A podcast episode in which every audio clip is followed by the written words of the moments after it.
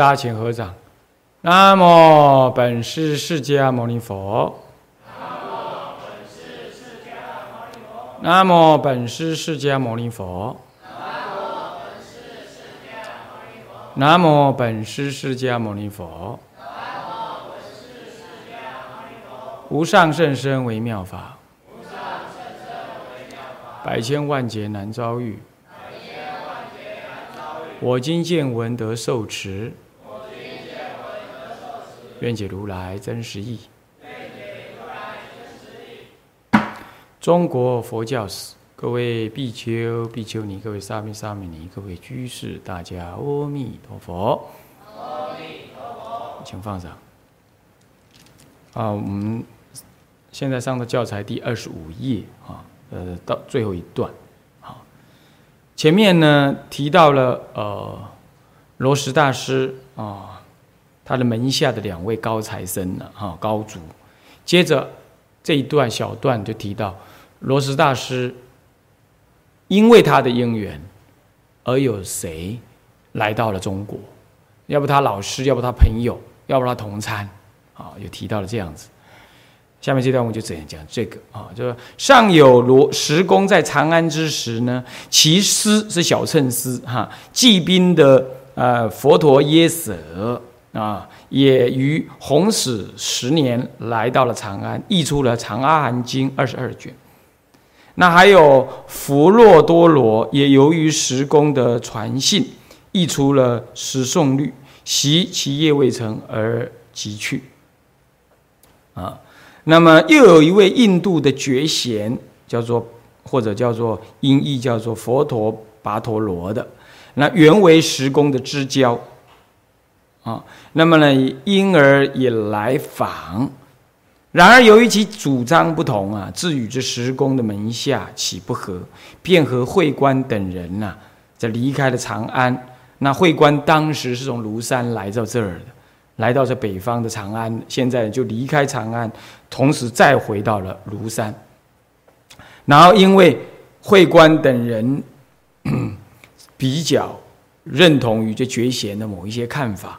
因此，他就请他呢，回到了庐山，他师傅这，他原来的慧远大师这里呢，那么呃讲禅经，那么讲禅经，那么又在建业之道场寺，这南京的建业道场寺，译出了《摩诃僧祇律》四十卷，《华严经》六十卷，尤其因他译出的《华严华严经》，使得当时仅偏于般若教学的佛教界激起了很大的涟漪。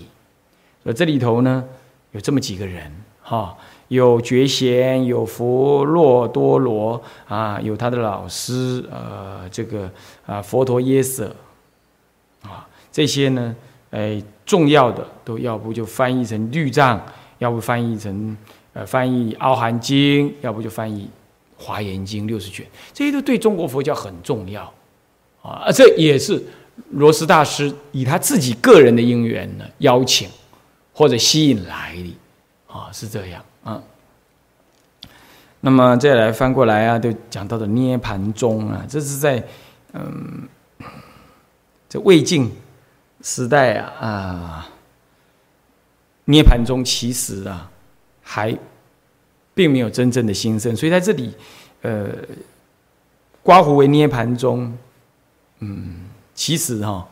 并不太恰当，只能够说是《涅盘经》的一个重要翻译啊，应该这么讲啊。在另一方面，有一位中印度的昙摩称，他呢，呃，活跃于北凉啊。那他初学小乘，后归大乘，经济兵，然后秋之，然后敦煌，而后于玄始元年来到了姑藏，这就是北凉所在地哦。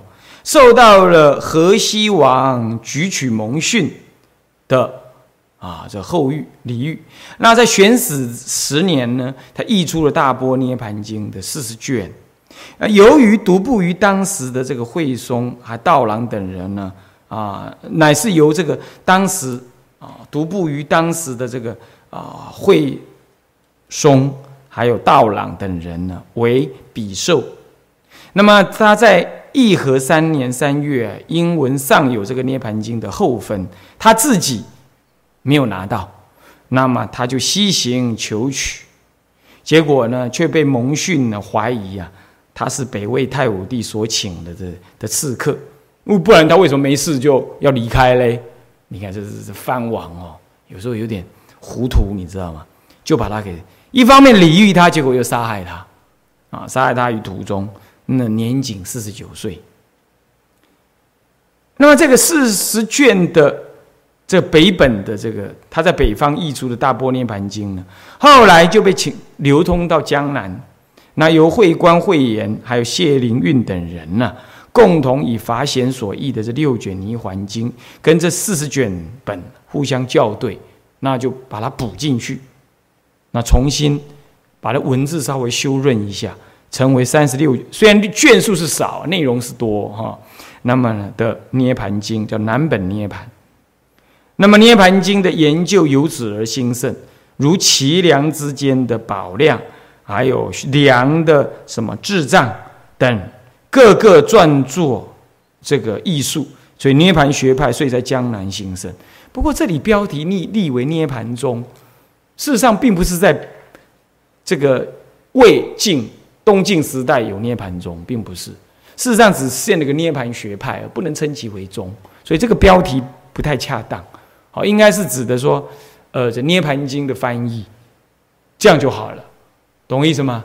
根本在这个时候不称其为宗，因为现在讲的是魏晋的佛教嘛，这样懂吗？好，这里稍微标题把它改一下，啊，就是涅盘经的译入的传译的传译，就这样而已，它只是传译而已，真正被研究也是南本。涅盘编出来之后，重新编转、重新的修订出来之后呢，在南方才大兴。南方一向以教理研究为兴嘛，哈，这样。好，诸位想了解吗？好，这标题问题。那再来接着第八呢，就庐山的慧远大师特别提，其实庐山慧远大师在刚刚的年代里头，其实他已经就引他，他就在那个时代，这里在提他，就在道生跟觉贤啊等。活药与觉贤，也就是呃佛陀，嗯佛陀跋陀罗啊，后来回到了南方来的这个啊这位嗯鸠摩罗什大师的好朋友啊，等活耀于江南之际的背后，其实有一位重要的支持者啊，则是与长安的罗什大师共称为当时佛教双臂的庐山慧远大师，他是江南的实力者。啊，这世俗人的称呼啊的说法了啊，就是说，是江南一个重要的大德，重最重要的大德就对了。那这个实力者还代表了说他有人脉，啊，他的弟子相当的多，影响力很强大，啊，不只是有道德，有人有道德没有影响力啊，这因缘如此，他是有道德又有影响力，啊，是这样。那么也是。道安大师的高足，所以说佛都城的高足是道安大师，道安大师的高足是慧远大师，啊，一路一脉相承，是燕雁门的楼凡人，是山西郭县东的人。二十一岁的时候，与其俗家的弟弟叫做后来出家叫慧持的，同入道安之门，在襄阳有，但是在襄阳，当时道安大师在襄阳啊。可是由于兵乱，道安大师看看这个这么多人呐，没办法共住了，战乱，饮食粮食也不足，也人太多了，被起疑问，所以呢，将门人四散，因而他就带了一群人呢，就离别了师父，入了江南之庐山，结果在东林寺呢，看的那地方建了东林寺，有人发愿。建寺给他住，然后他就发愿再也不下东东林呃庐山，所以过了那个虎溪他就不过的啊，不过虎溪。终其身未再下山，期间呢，宋客以虎溪为界，致力于佛道之弘布。元兴元年，他与刘遗民以及周旭之等这些道俗名士，总共二十三人。结社于东林寺之般若台，东林寺范围蛮大的，哈，它那有一个台，他把它命为般若台，在那里结一个社，可能就那里又建一个建一间房子了，然后在那里提倡念佛。世称此为结，此一结色为白莲色。他专以波州三昧经为依据，念十方现在佛之一的阿弥陀佛。十方有三世诸佛，其中有现在佛里头的阿弥陀佛。那么在波州三昧经里头提倡的就是说，你念佛念到专注入定的时候，十方诸佛会现前。那么他但是以专观想阿弥陀佛为主，是用观想。所以后世指阿弥陀佛念佛的立场略异，因为当时念佛的立场，当后来念佛是持名，他他是以观想为主啊，这是所以稍有不同。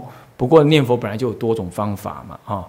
然后呢，呃，不过此后中国的净土教则尊慧远大师为净土宗。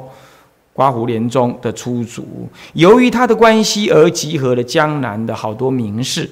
因他自己不仅是一位卓越的般若学者，那么他也倡导念佛求往生，那么也精通儒学及老庄思想之故。你知道道安大师他自己还有格义佛教的色彩，哈，那用的都是老庄思想。虽然他并没有，基本上并没有曲解佛教了。可是他用的是格义佛教的这种方式，所以一直到慧远大师呢，呃，他都还会为对这些般若思想的问题呢，跟鸠摩罗什大师有问答，这就大乘这个问答的这个大乘义章啊，大乘大呃大乘大义章啊里头就记录到他跟鸠摩罗什大师的询问，相互的问问答啊，原因就在这里，所以是真正鸠摩罗大师修。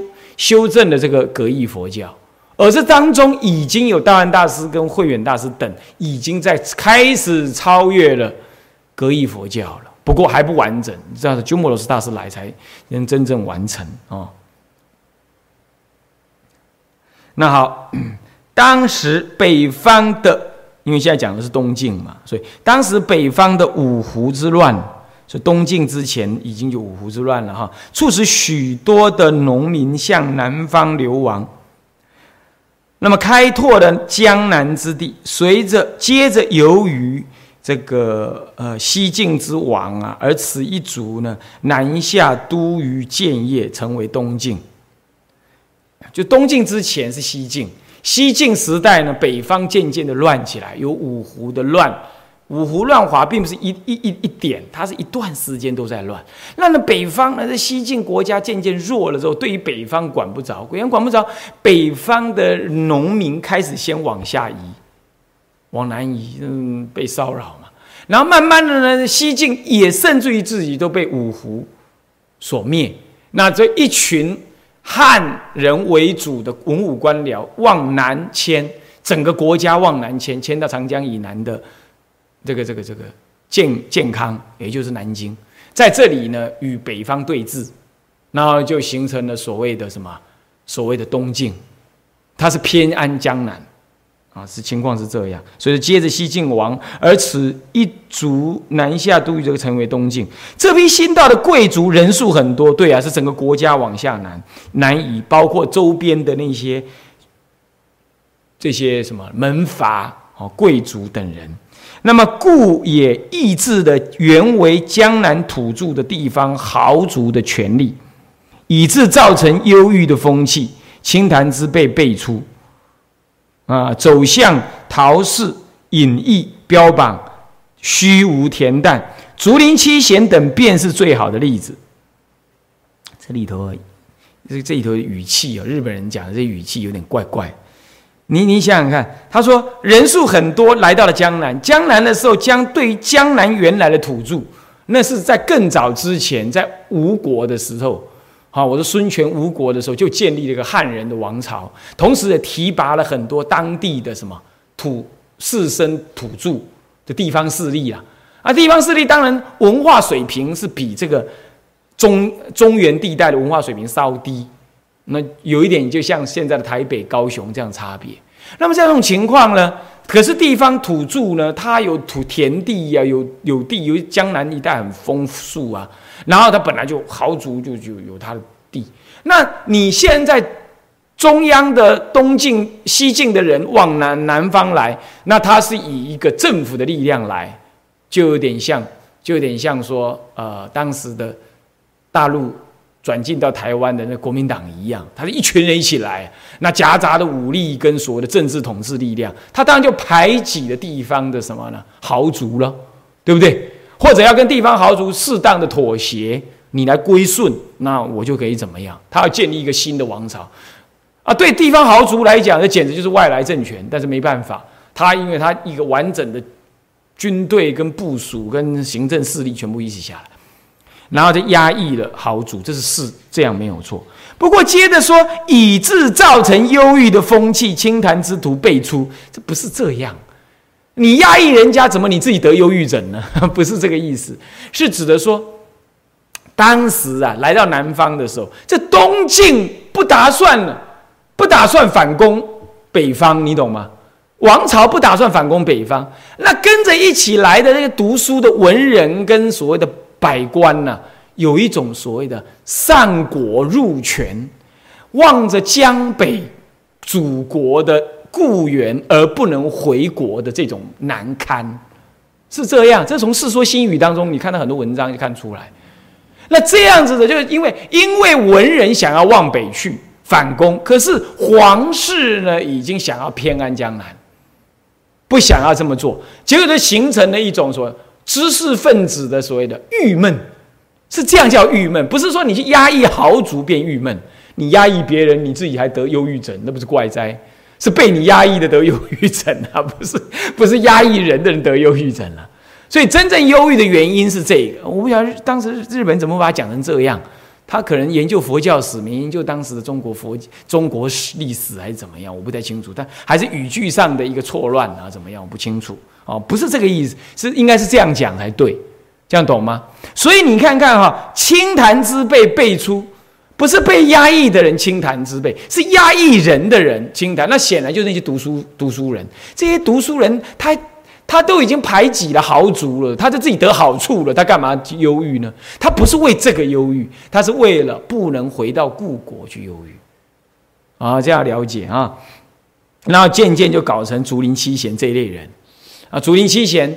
他们彼此呢过一种嬉皮的生活，现在讲叫嬉皮的生活，甚至于有人呢是怎么样，整天晃荡不羁，脱得光溜溜的啊，在房子里也不穿衣服，然后人家来找他，他还打开门来，人家啊啊你怎么没穿衣服？啊他说你还怪了，你进到我的我的衣服里头来了，还说我没穿衣服，他就以房子为衣服啊，像这样子，在那种中国人的那种时代，没穿衣服是很怪的啊，他比如这样。行为很放荡啊，是这样。那么呢，这就是类似这样子，走向陶氏隐逸，陶氏隐逸。啊，那朝廷方面呢，就跟地方的豪族，跟所谓的原有的贵族势力相结合，所以能够当官的，都不是那些民间能读书的人了，啊，都是一些，而且也不是一般的豪族跟一般的这个政治。呃，世家还得特别有关系的世家才能够去当官，那当让另外有读书的这些贵族啊更郁闷，这原因是这样。所以东晋本身在内部的文治方面就显得有这样子的一个一个缺失啊，所以整个国家形成一种清谈的风气。那么在这种情况呢？接着说了，对于如此态度的知识分子和戒律严正的会员，以及其念佛三昧之提倡，颇能收到彼此唱和之效，促成他们强有力的觉醒。这个都是日本用语哈，跟我们汉人用语不同啊。啊，在翻译的时候呢，照翻应该不是指这个意思。你要用中文来读，会把它读成说彼此唱和，是指在我们中国人立场是说，你这样说，我就跟你这样喝，就我跟你一样搞成清谈了，是不是啊？那就错了，不是的，是指说，当时江南这种风气是很糜烂，而且很陶氏顿世的。可是这个慧远大师，他以一种清清高的修行、精进的修行，还有那种呃对于戒律的严谨，来比对他们的这种放逸，然后就。到造成一种道德上的一种什么提升的作用，使他们因此而敬仰这样子一个伟人，所以当时慧远大师是在出家人跟非出家人、信佛的跟不信佛人当中，都已经是叫做完人，把他立为完人那样子的看待，所以把他当当做道德的完人这样子的敬仰。那因为这样有这种人出现在这世间，就形成那世间的精神的典范，因此就影响了当时的清谈风气呢。怎么样？不至于再陷入下去，而转过来改善了当时的社会风气。简单讲就是这样。这是这段文的意思是这个，不是说相互唱和，就相互影响啊，把它引进来了啊，让照他玩夫廉嘛，啊，懦夫利嘛，是这样子的啊。呃，那么据《八十高贤传》里头的传说。说啊，那个八十高贤呐，呃，十八高贤呐，是要加入这个，呃呃，这个什么呢？慧远大师的这里呃结社的的的。可是呢，谢灵运也想来参加，可是谢灵运心漏而被慧远拒绝入社。你要知道，谢灵运本身是个文学家，他本身呢对佛教又有信仰，还跟着什么呢？会。慧瑞他们啊，是不是啊？呃，不，跟那个慧观跟慧严呢一起来修润这个南南本的这《涅盘经》的，照说跟佛教很有关系。可是呢，据据十八高贤传里头所立的这十八高贤，就是指那个往生的十八高贤呢。哈，里头就特别提到了不让谢灵运来加入，因为呢，他怎么样？这个新的想法。不符合这个慧远大师的标准，不让他加入。那么呢，还有陶渊明呢？哎，陶渊明跟慧远大师有私交，有私交，所以慧远大师并没有怎么样，并没有拒绝他。然而，倒是旁边的人，因为他跟慧远大师很好，就约他：哎呀，你不要再采菊。东林下了，呃，然后悠然见南山了啦，那不要了啦，这采那个菊还不如采莲花好。那么呢，你你你来一起来加入这个呃念佛社好了。他说不不不不，我还喝酒，我不敢，我不能戒酒，我不敢进去。所以当时慧远大师是一个相当清高，而而跟社会有直接很深密关系的一位大德，以道德来感动当时的人。然后后来那个像这个嗯。谁呢？嗯，这个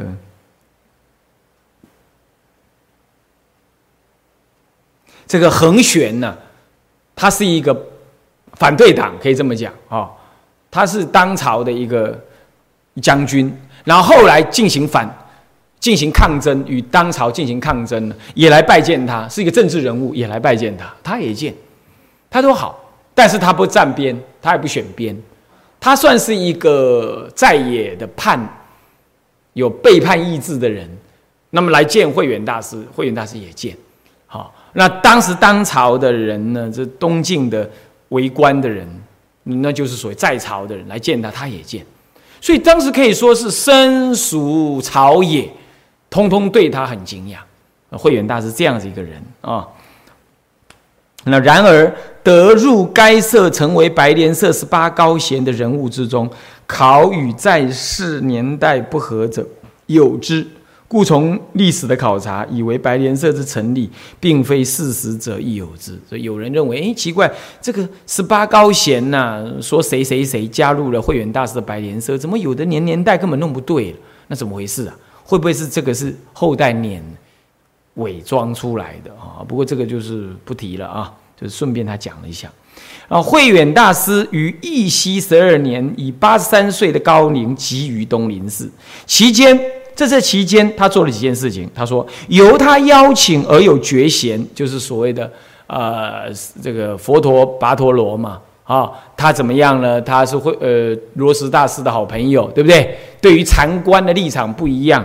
啊，那么呢？因此就被这个，嗯，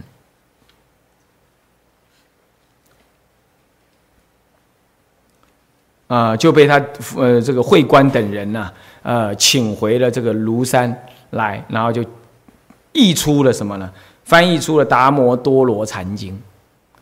那么呢，从此江南就受到禅定之注入以及普及。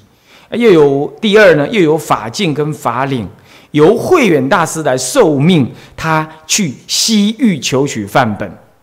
那么据称呢，后来觉贤所翻译的这个六十卷的《华严经》，便是他们去求取回来的范本。这又是第二个工重要的工作啊。那又因为慧远大师不离开庐山呢，所以遇到了这个佛教思想的难解之处啊，便将门下送到罗斯大师当时当当地去，送到北方去，或者呢以书简的方式呢，那寄到什么呢？寄给罗斯大师啊，向罗斯大师请教。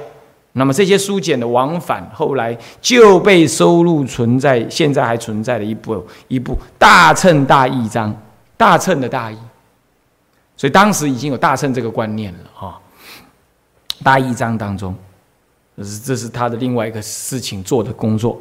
接着呢，慧远大师呢又做了一件很重要的关于教团升格建立的一个事情，那就是他又曾经著作一部叫做《沙门不敬王者论》，乃是因为当时恒玄呢。敕令沙门礼拜王者，这个恒玄，后来他这个取得了政权，那么呢，他要求沙门应该要礼拜国王，礼拜王者，礼拜这个皇上，那么他呢起而反对之，著论了反对，他继承其师道安大师的遗志，表现出了出家人的气节。啊，连这个俗人都这么讲气节。啊，那么呢，也是为准备将来惹起类似问题而做一解答。所以现代的出家人呢，尤其是在这个佛门当中啊，做公家事务的人呢，啊，什么会什么会的人呢，尤其是要看看这样子的这样子的论，啊，你才会有骨头啊，啊，才会有骨头啊。啊，不然呢？呃，这当今皇上，呃，在京城里头一招手啊，你就马上一台车就就就就就就就就就就就去见见他了啊，然后就一副那个样子，我觉得就失去了应有的这个那个气节啊，你就不能够做后代的典范啊，所以任何出家人都应该要去理解。这样，所以说弘明集、广弘明集、护教集、王这这这沙门不敬王者论等等这样子的，都应该列为呢佛学院的必修课程啊，将来出家人才会有骨头啊。现在出家人以没骨头为高尚啊啊，这个变形虫为高尚，那就惨了啊。那么再来接着，嗯，下一段，作为当时的风气之一，乃是求法僧之辈出。其中有什么呢？智猛与求法僧，就当时的风气，指的是指的什么？这个魏晋两代，大特别有求法僧。你看，那慧远大师也派求法僧去，对不对？那最重要的一位东晋的一位，那就谁呀？法显。不过这里头提的不只是法显，提了其他人。首先是智猛，于弘始六年，与同治之沙门十五人自长安出发，那么呢，参拜佛基。啊，这是第一种，第一个人，第一群。第二群呢是宝云之一行，也于隆安之初赴西域，从张掖（现在的甘肃省张掖）哈出发。那么呢，后来与法显一起会合同行，而他先行归国了。这宝这宝云一行又是一群。第三群呢，又有自言，也是以法显同行。那先到了济宾，后来呢，伴随的觉贤回到长安。哦，原来觉贤这样来的，啊，他是罗什大师的好朋友，但是他是由智言去引请他一起过来，不过也先离开了。唯有法显呢，在许多求法僧中最有名的就是法显。为什么呢？他开于律藏律藏之缺漏，于隆安三年，三九九年。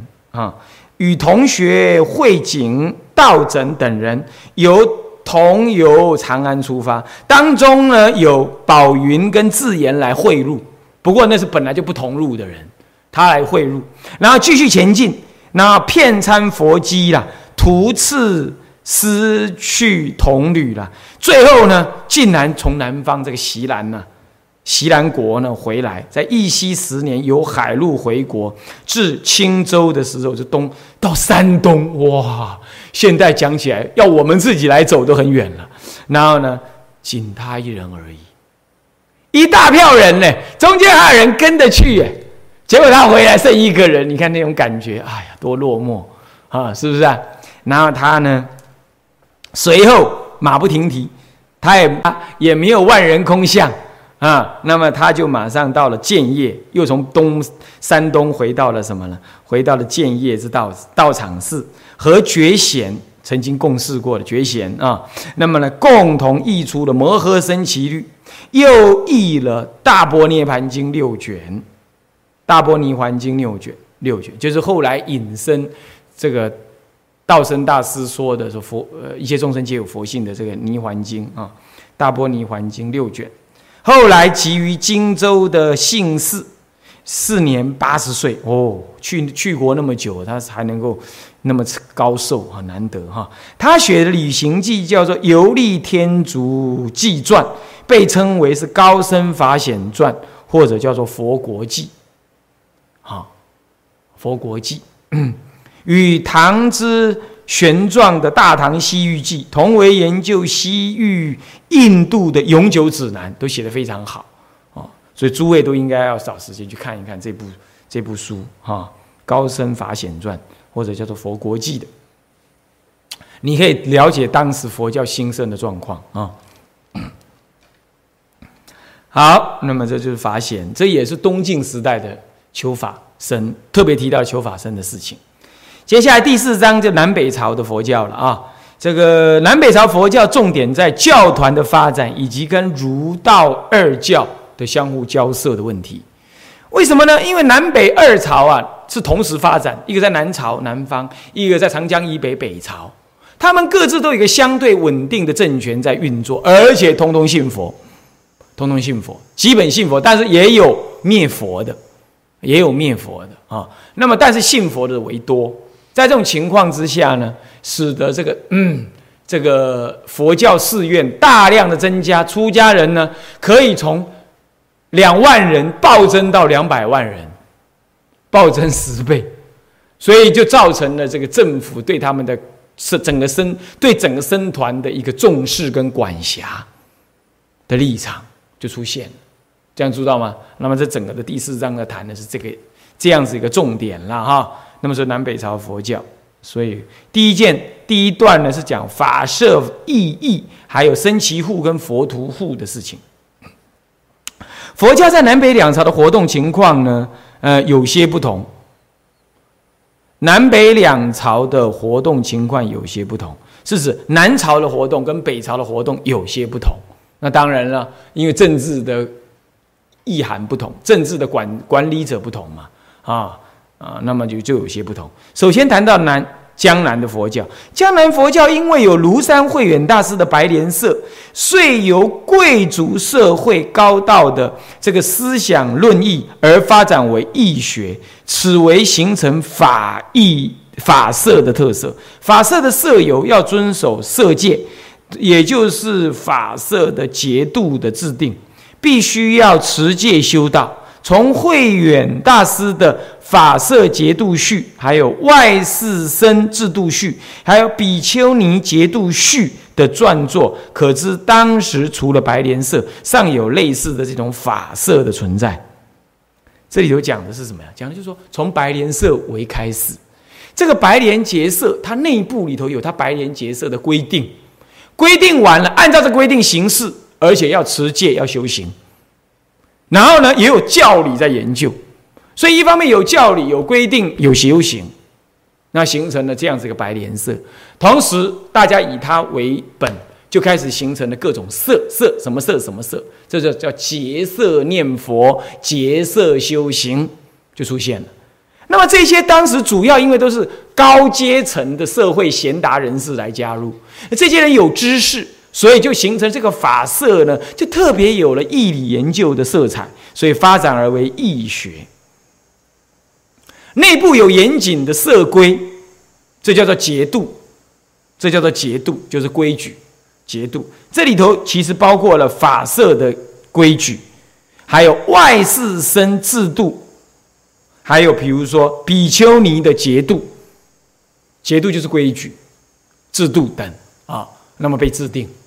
这也是继道安大师之后呢，开始进一步的中国化，把中国人的这个僧团或者是跟居士的结合的这种意、这种色法色等等啊，啊修法之色或研究佛法之色了，呃，内部建立一个规矩，这里头有解有行的，有解有行的啊，嗯，那是一个重于啊，这这样子啊，就有类似的法色。接着呢，此时的三林佛教也有了发达的迹象，那是另一面重于修道的番外佛教。这里头就比对于法社，法社也有修行，不过它更注重的是呃义理的研究啦、共修啦、好等等这一类。但是呢，三林的佛教呢也有了发达的迹象，那是另外更重于修道的。方外佛教，那又另外一个迹象，那就是它教理方面相对于法色没那么深入，可是他也受了当时清谈的影响，避于什么呢？避于这个都市尘嚣之外的山林当中，然后干什么？他不清谈，他专修，这属于方外一点的，比较属于这种出世的专修佛教呢。哎，也出现了，这真的是这样啊！这真的是这样，在在。我们看到了像天台山、五台山，哈，这几个重要的山呢，早期在这个魏晋南北朝时候呢，就已经有出家人在这种深山里头修行了，后来才发展成为重要的名山的，所以可见的就是山林佛教所发生的。所以一方面在都市中。或者是比较不那么远离人群的地方，建立的所谓南朝的所谓法社。可另外一方面，在山林深野之处，也有所谓避居的深山修行的所谓方外佛教、山林佛教啊。好，这都已经南朝佛教的发展。接着讲到了稍微北传的部，呃，北北方佛教了，就北朝了。总说了啊。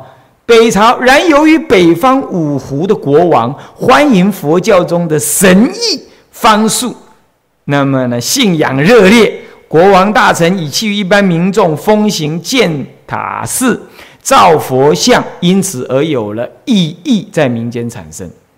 这就是北方了。他相对南方讲完，他讲北方，所以说南北有不同。南方重修行，呃，不重所谓的义理的研究跟结色的共修。啊，那北方就重于修福报跟神一生的这种崇拜，啊，这就稍微有不同。那他怎么来完成这个修福报呢？用意义，意义就是现在的功德会，你可以看到就是类似功德会。他怎么弄呢？所谓意义，就是由众多的在家弟子为义子，就是会员呢。会员叫义子了啊，那么由僧人为义师，那就是什么主任委员呐？现在的什么师傅了啊啊，然后怎么样？那么呢，指导义子而成为佛教的团体，这样的结合可以有许多的照相的铭文中到处可见。等处见到数十百位的义子，在画主义师的劝导之下，然后干什么？专门干什么？建造释迦、弥陀、弥勒、观音等像，将此功德为求各自的父母、妻子以及自己的家族的现世利益、来世的愿望。这种佛像的开光法会称为义会，主要是照相。那照相不是照一小尊哦。就照在那个我们所谓的什么敦煌啦、龙门啦哪里呀？就照，就照，照照照照照照。那雕刻在山上这样子，那然后然后下面就刻个名字啊，这个这个这个呃这个这个呃杨某某啦，这个刻一尊佛像啊，外加油漆 多少啊？是这样啊？回向早日出家，好了，比如说这样啊，那么就这样子磕着。那么就是有一个师傅领导啊，大家集资，哈那样子，不主要是在磕佛像，其实应该有印经，应该有印经见寺，这都会有，好，但是因为佛像就刻在墙壁上，刻在那个石石头上，比较容易留得下来，好，其实你要看其他的更更多一点的文献，你可以看到，甚至于还有所谓的画佛画，还有呢经。也都有这样，这都是所谓的功德会、印经会啊，什么造佛像会这一类的了，就对了啦哦。那么开光呢，成为议会啊，或或从再来从身传当中也可看到，当时呢弥陀信仰者有的呢，比如说法旷啦、慧度啦、僧贤啦、慧中啦、慧见呃谭见啦、慧通等人，他们已经信仰明确的信仰弥陀。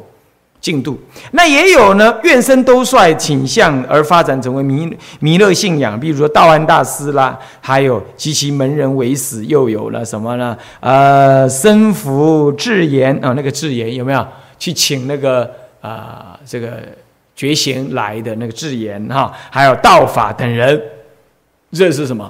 都算信仰。所以我说啊，本来弥陀信仰跟弥勒信仰本来就可以相行不悖。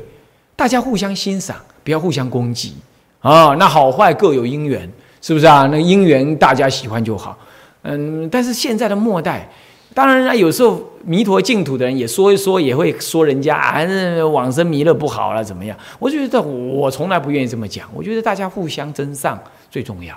哦，我觉得弥勒信仰，弥勒现在在正早的西域就很兴盛的。哦，所以我们也不必因为说我们好要弥陀信仰啊，就压抑人家。倒过来说，今天要弘扬弥勒信仰的，你也不要用一个类一贯道的说法来驳斥这个弥陀信仰，这样子其实于你也不好。应该于佛教，大家就左手跟右手一起成长嘛，是不是？左脚跟右脚一起往前嘛，这不是很好吗？啊。好，这是愿生弥弥勒性弥勒净度的啊，都率天的。又有观音信仰之利益者呢，也很普遍。所以故有念观音而使之病愈的这位悲度大师，还有祈求航海安全的法存，还有念观音而得妙音的，自己声音不好的啊，声音不好的。唱诵人家都不喜欢听的，那你就求观音菩萨，结果是得妙音的什么啊？博法桥等人，哈，是这样啊。所以我看那个妙法要叫他多多念观音菩萨，他那个五音不全哦，那个要他念一念啊。这样的佛教其特色大约是在浸透于一般佛教的信仰，这什么意思啊？就是说像这样北传的佛，当时北方的佛教几乎都是民间信仰都已经浸透了。就整个流通在民间信仰当中，然后呢，帝王当然也支持，就整个就到处都是佛教信仰。这北方很新，新成这样，所以到以今天来比，那是很惨。今天呢，你一个出家人身份哦，到中国的大北、大西北去哈，那有人跟我讲啊，说你穿这样衣服去，人家还问你你是什么人？你是怎么样？你怎么穿这样理光头啊？他连出家人都认不得哎，你你看很惨哎。哇，那真的是太扯了，那更别到新疆维吾尔族自治区，那完了，全部都信回教，那这是完了。所以说这怎么会这样哈？所以应当发愿，呃，怎么样？哎，去那里弘扬佛法啊，嗯，就这回事了啊。当时你看看北方佛教这么兴盛啊，另有作为北朝佛教特色的，还有一件事，那就是讲了什么？僧祇护跟佛陀护。哇，那才特别。升旗户是怎么样呢？你念就知道哈。这个所谓升旗户啊，不用念了，简单讲就这样。就是说，这个在北魏的时候呢，那么呢建立的这个呃北魏孝文帝，因为他极度的汉化，那么呢他他就有人呢北魏的这个谭耀啊，向北魏孝文帝就很尊重汉文化的孝文帝啊，就奏请说建立升旗户。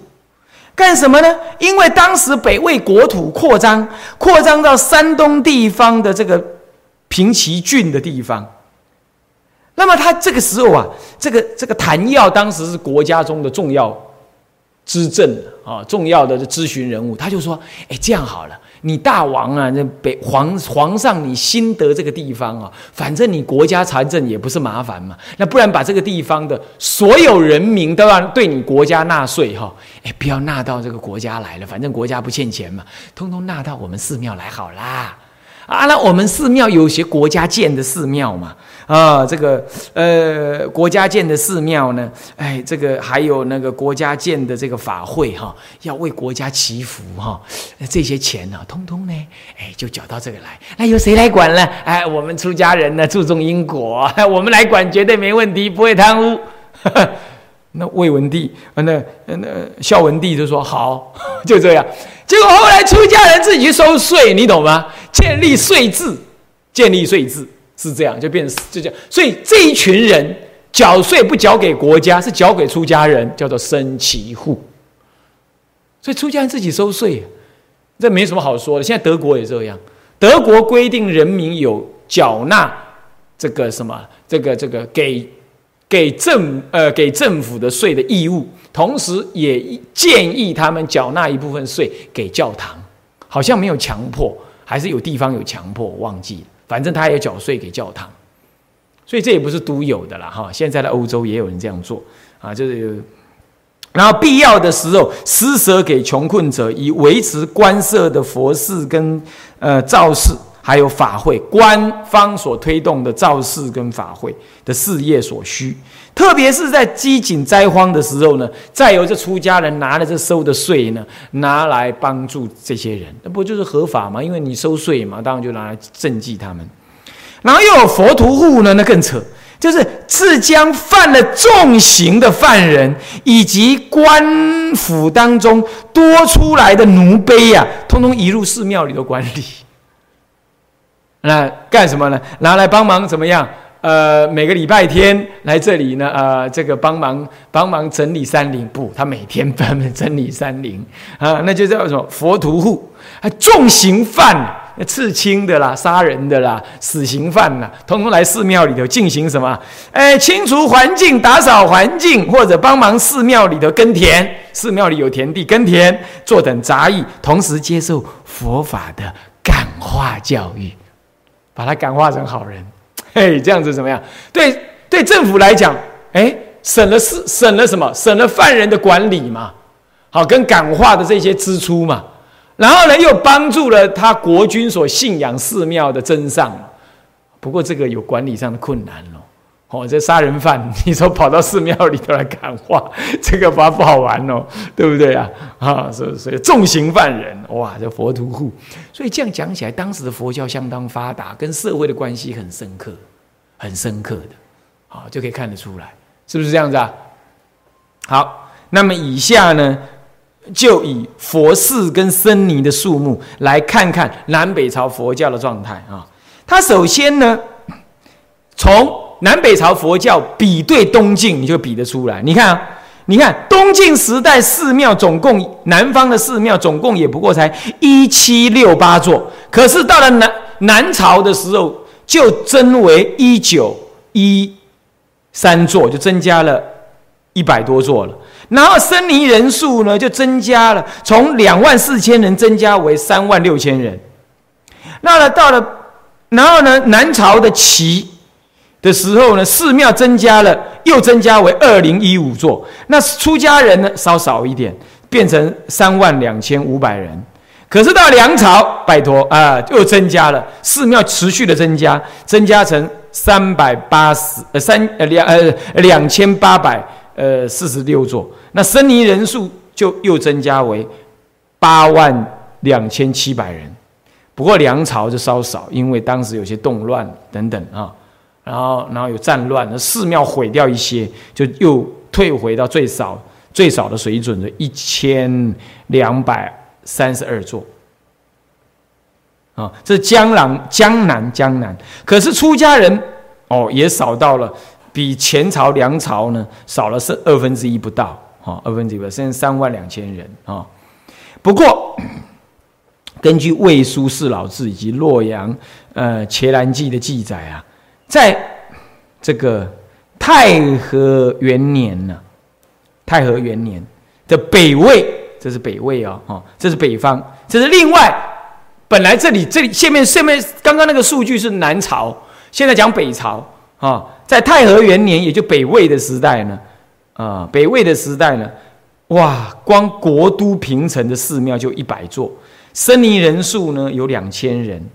那江北整个北朝地区呢，整个北朝地区江北的寺庙呢，就有六千四百七十八座，哇，比南朝还要多，比南朝还要多了哦。那么呢，僧尼人数是七万七千二百，所以北方佛教寺庙相对多。不过北方土地大了，发展的土地比较大哈，本来就中原地区了嘛，所以寺庙多。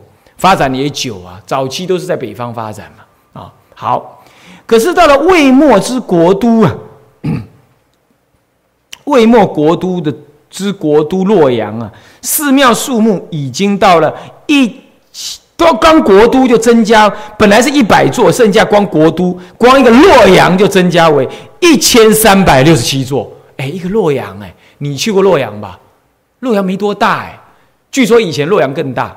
嗯，然后呢？这江北全部的寺庙暴增到三万座，哇！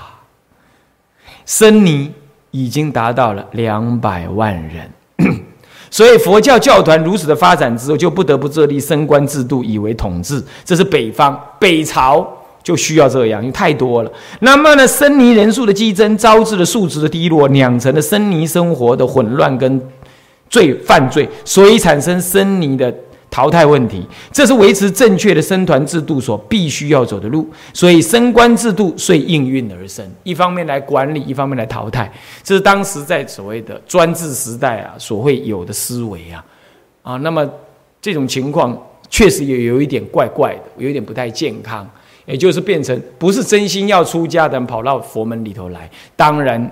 膨胀的太快了，是佛门确实不当这样。那这个情况，我值得我们去注意的啊，我们后代去注意的。好，那有关这方面的说明，我们下一堂课再继续说啊。好，向下文长，复以来日，我们回向众生无边誓愿度，烦恼无尽誓愿断，法门无量誓愿学，佛道无上誓愿成，自归依佛。当愿众生体解大道，发无上心，自归依法。当愿众生深入经藏，智慧如海，智归一生。当愿众生同理大众，一切无碍。愿以此功德，庄严佛净土，上报四重恩，下济三途苦。若有见闻者，悉发菩提心，尽此一报身，同生极乐国。南无阿弥陀佛。南无阿弥陀佛。南无阿弥陀佛。